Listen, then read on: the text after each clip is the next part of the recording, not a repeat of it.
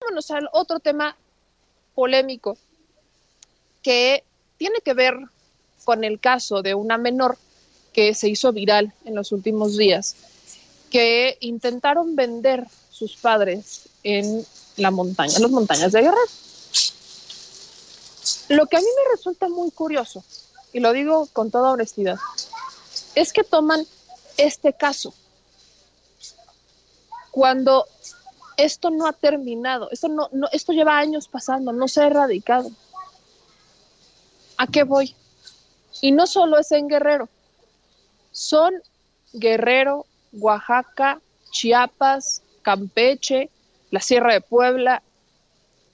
Lamentablemente, hay todavía esta venta de niñas y niños, porque ahora solo lo quieren pasar como un tema de niñas, no, es venta de menores.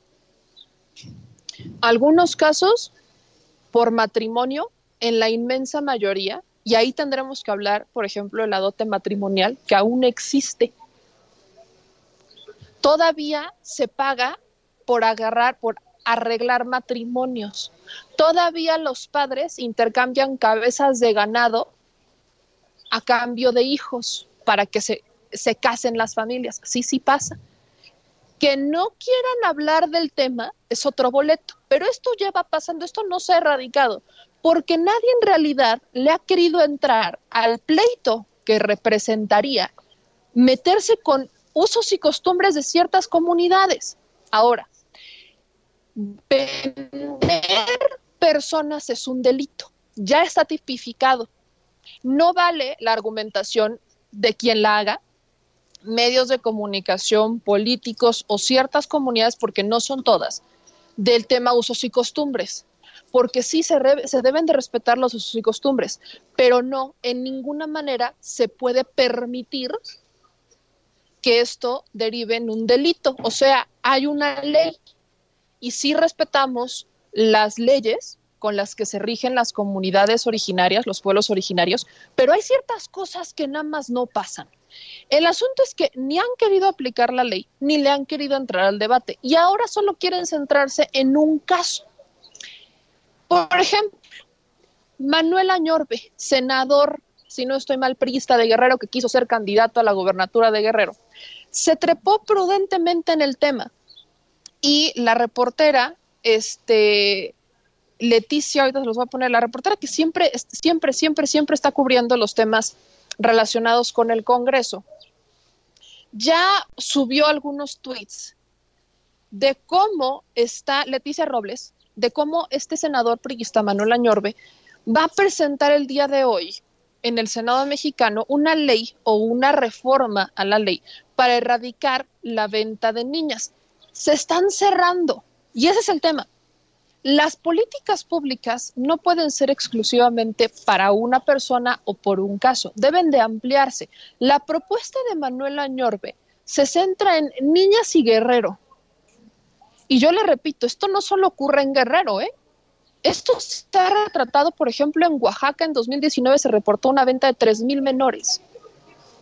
3.000 menores se reportó como cifra en 2019 mil menores en Oaxaca.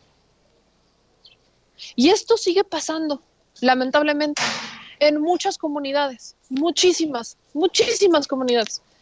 ¿Podemos generalizar que son todas? No, no podemos, no podemos caer en el váyanse en contra de los pueblos originarios porque están vendiendo personas. Ese es un argumento y eso, decirlo de esa manera es literalmente como si estuviéramos escuchando al Vox cuando intenta justificar la colonización diciendo que gracias a ellos se erradicaron prácticamente prácticas canibalistas que ocurrían en, con los mayas y con, con, nuestros, con nuestros pueblos originarios. Literal, es como estarlos escuchando. Así es como lo han querido relacionar y no va por ahí. Esto lleva pasando años, tampoco es algo que, ay, de la nada acaba de pasar. No, tampoco.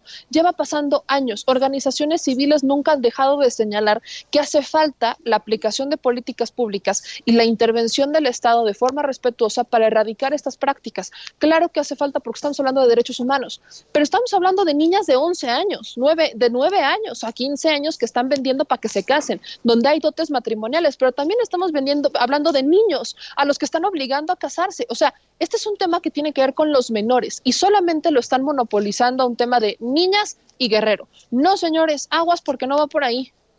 Aguas porque no va por ahí. Si usted lo que quiere y lo que quiere la oposición es atacar a la nueva gobernadora de Guerrero por su papá.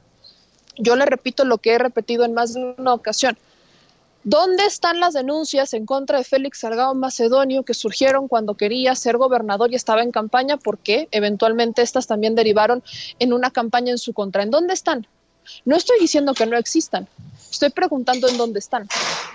Porque si solamente utilizaron algunas denuncias para bajar a una persona, yo lo vuelvo a preguntar, el señor es senador, todavía tiene poder, su hija es gobernadora. No el miedo era que el señor podría tener todavía más poder como gobernador y entonces no íbamos a poder tener un gobernador. A eso voy. Están utilizando meramente campañas, campañas con lo que les conviene en contra de las personas que les convienen. Si hay denuncias, que se investiguen y que se responda y que se encarcela a quien se tenga que encarcelar. Pero ¿y si no están estas denuncias, las inventaron o desistieron? ¿Por qué desistieron? La única denuncia que surgiera una persona que habría ocurrido el hecho hace 20 años, lo denunció 10 años después de haberse cometido y la denuncia evidentemente con tantos años que pasó ya había ya, había ya, ya, había prescrito. No deberían de prescribir estos delitos, no, no deberían, pero por fisionomía, quizás tendríamos que pensar en uno, ocurre el hecho y no lo tienes que denunciar y están obligadas las, las autoridades a investigarlo. Pero lo más curioso es que recordando a esta denunciante, ella pese a haber sido agredida presuntamente por Félix Salgado Macedonio, todavía participaba en sus campañas y lo apoyaba políticamente. ¿De dónde surgió la indignación? Surgió en el momento en el que se le acercó el PRD. Entonces, por eso yo lo cuestiono y lo seguiré cuestionando. Están utilizando el caso de una niña, que es el caso de muchas y muchos niños en pueblos originarios que lamentablemente siguen siendo vendidos por sus padres a cambio de matrimonio, tierras, evidentemente parcelas, ganado y demás. Sigue pasando, nunca ha dejado de pasar y nunca les había interesado el tema hasta ahora. Entonces, estamos a la expensa de que las cosas se hagan mediáticas y de que todo se vuelva una moda para que entonces su atención se centre en estos casos, porque creo que es ahí donde tendríamos que hablar del tema. Pero incluso entra este discurso mediático en donde como que se desquitan con los pueblos originarios olvidando como si fueran más puros, a eso quiero llegar, como que solamente son los pueblos originarios los responsables de este tipo de situaciones y ustedes prácticas eh, cavernarias, neandertales y demás, pero esto no es exclusivo, esto no tiene nada que ver, o sea, si debatamos el tema, el Estado tiene que intervenir, sí, pero ¿saben dónde también tiene que intervenir el Estado? Le platico, ¿se acuerda de Nexium? Bueno, ahí también tiene que intervenir el Estado. Ahí también tiene que intervenir la justicia. Porque, ¿qué cree? Todavía hay padres de clases sociales muy altas que están arreglando matrimonios entre sus hijos. Todavía se da, fíjese qué curioso. Y de eso nadie habla, ¿verdad? Porque ahí sí nadie menciona. Nadie menciona cuántos matrimonios se han dado en nombre de las cuentas bancarias de los padres, ¿verdad? Ahí sí tampoco lo vamos a mencionar. Eso no está mal. Digo, cuando, cuando se trata de millones de pesos, cuando se trata de fusionar empresas, pues no pasa nada, ¿no? Digo, al final cuál es la bronca. Pero cuando se trata de pueblos originarios y de niñas indígenas, entonces sí nos indignamos. O sea, estas son prácticas que en este México profundo siguen pasando y que pasan tanto en clases altas como en clases sociales bajas, que pasan en personas completamente civilizadas, como las han querido llamar, y vaya pueblos urbanizados, como pasa en pueblos originarios y en comunidades indígenas. Es grave lo que pasa, por supuesto que es grave, y el Estado debe intervenir en los dos casos, en los dos temas. Por eso yo me indigno muchísimo, porque cuando hablamos de este tema, todos se trepan políticamente, pero ¿cuándo habían querido hacerlo antes? Yo no había visto que se quisieran meter al tema. Habían realizado una ley de trata. ¿Sabe desde hace cuánto no han movido una coma de estas leyes? No han movido un solo punto para aplicar y regular, por ejemplo, los centros de asistencia social. Desde el 2016. Desde el 2015 y 2016 no se habla del asunto de los niños y de las niñas en situación de abandono. Estamos hablando de esto ahorita porque ya es moda, porque es tendencia, porque queremos hacerlo. O sea, desde el 2015 y 2016 no hay, no existe un censo sobre la situación de la primera infancia, de niños, niñas y adolescentes en situación de rezago. No existe, no hay son muy pocos los que lo hacen y son temas relacionados económicamente, no sobre su bienestar. Entonces, se quieren trepar en estos temas, ¿por qué no lo hacen de forma generalizada proponiendo políticas públicas? No como el senador Añorbe, que ahora solo lo quiere hacer por el caso de Guerrero, o sea, se está trepando en el caso de Guerrero. Si quisiera, bien, si quisiera hacer bien su trabajo, podría hacer un estudio general de cuántas personas están afectadas en todo México, porque es su chamba al ser senador, evidentemente representa al Estado de Guerrero, pero también representa a todos los mexicanos. Está en el Senado, tiene que legislar con una visión más amplia. ¿En dónde está? Y solo los entran en niñas. También hay menores, hay niños también en situaciones así. Que sean los menos no quiere decir que no esté pasando. Entonces, queremos abrir los ojos, hagámoslo en el sentido correcto y no estigmatizando solamente a un lado porque ellos son los que estamos visibilizando en este momento, por ahí no va. Así que vamos a escuchar la respuesta que dio el presidente López Obrador. Creo que iba un poco en ese sentido, pero yo insistiría, ¿el Estado debe de intervenir? Sí, sí debe de intervenir. Pero ¿saben quién es el primero que debe de intervenir? Las autoridades locales. Vámonos por jerarquía, son las autoridades locales. ¿Requieren un marco normativo? Sí lo requieren. ¿Y para eso ¿qué creen? quién creen que existe? Los diputados locales. Para hacer las reformas que quiere hacer el senador Añorbe, están los diputados locales, porque ellos justamente están para legislar los temas locales, lo que está pasando en su comunidad, para hacerlo específico. Y eso debería de ocurrir con los diputados de Oaxaca, con los diputados de Puebla, con los diputados de Chiapas, con los diputados de Campeche, para las situaciones particulares que están ocurriendo en su territorio. Y en las generales, en, la Cámara de Senadores y en la Cámara de Diputados, porque de a partir de ahí tendría que existir una homologación de los procesos. Pero ¿quién cree que no hace su trabajo? Pues ninguno de ellos. Y quieren que todo lo resuelva el presidente. ¿Necesitamos una postura fuerte? Sí, sí la necesitamos pero tampoco podemos estigmatizar solamente a unos y voltear la cara cuando tenemos casos como el de Anexium. Vamos a escuchar un poco de lo que dijo el presidente Andrés Manuel López Obrador. Creo que es importante señalarlo, que no es nada más el tema de las comunidades indígenas y estigmatizarlo, no solamente es lo que ocurre ahí, no solo es la denuncia, yo ahí le agregaría al presidente, no solamente es la denuncia, sino es el exhorto a que cada autoridad haga lo que le compete, desde el poder legislativo local, las, los poder ejecutivo locales y el poder legislativo federal. Ahí, ahí tiene que entrar el Estado. Partamos de ahí. Porque me encanta, se quejan de que el poder está federalizado y quieren que siga federalizado. No le están exigiendo al de abajo. ¿Cómo está esto? Vamos a escuchar lo que dijo el presidente sobre el tema de las comunidades indígenas y este lamentable caso, como muchos otros, de comunidades indígenas, pueblos originarios, siguen vendiendo niños y niñas aguas. Vamos a escuchar. Bueno, este, yo lo que expresé es de que en los pueblos indígenas hay una gran reserva de valores culturales, morales, espirituales, y que es la cultura la que nos ha salvado siempre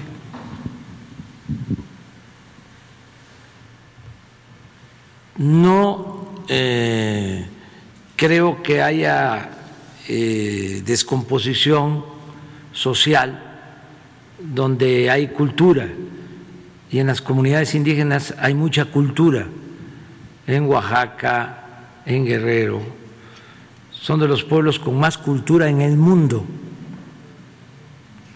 Entonces, lo de la trata, o la prostitución infantil no es eh, la generalidad de lo que sucede en las comunidades, como a veces se presenta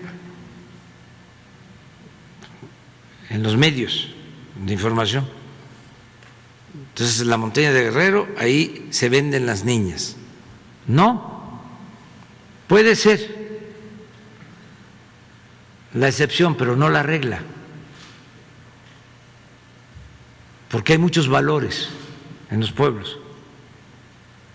Entonces yo conozco la vida de las comunidades indígenas desde hace años y hay muchísimos más valores que en otros estratos o sectores de la población. Entonces, cuando voy a Metlatono y me preguntan, ustedes, viene a ver lo de las niñas que las venden, no, no, no vengo a eso.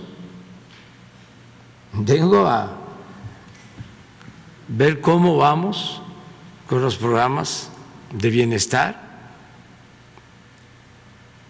y cómo se está avanzando para que eh, los jóvenes tengan opciones de estudio, de trabajo,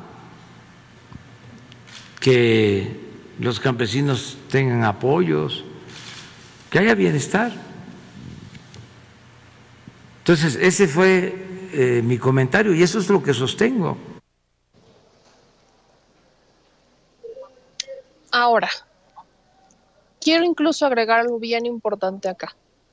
No podemos voltear la cara ante estos hechos que son trata. No podemos, no podemos decir no pasa, no, sí, sí pasa.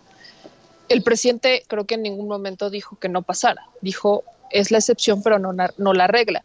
Son comunidades Incluso aquí tendríamos que profundizar en cuántas comunidades.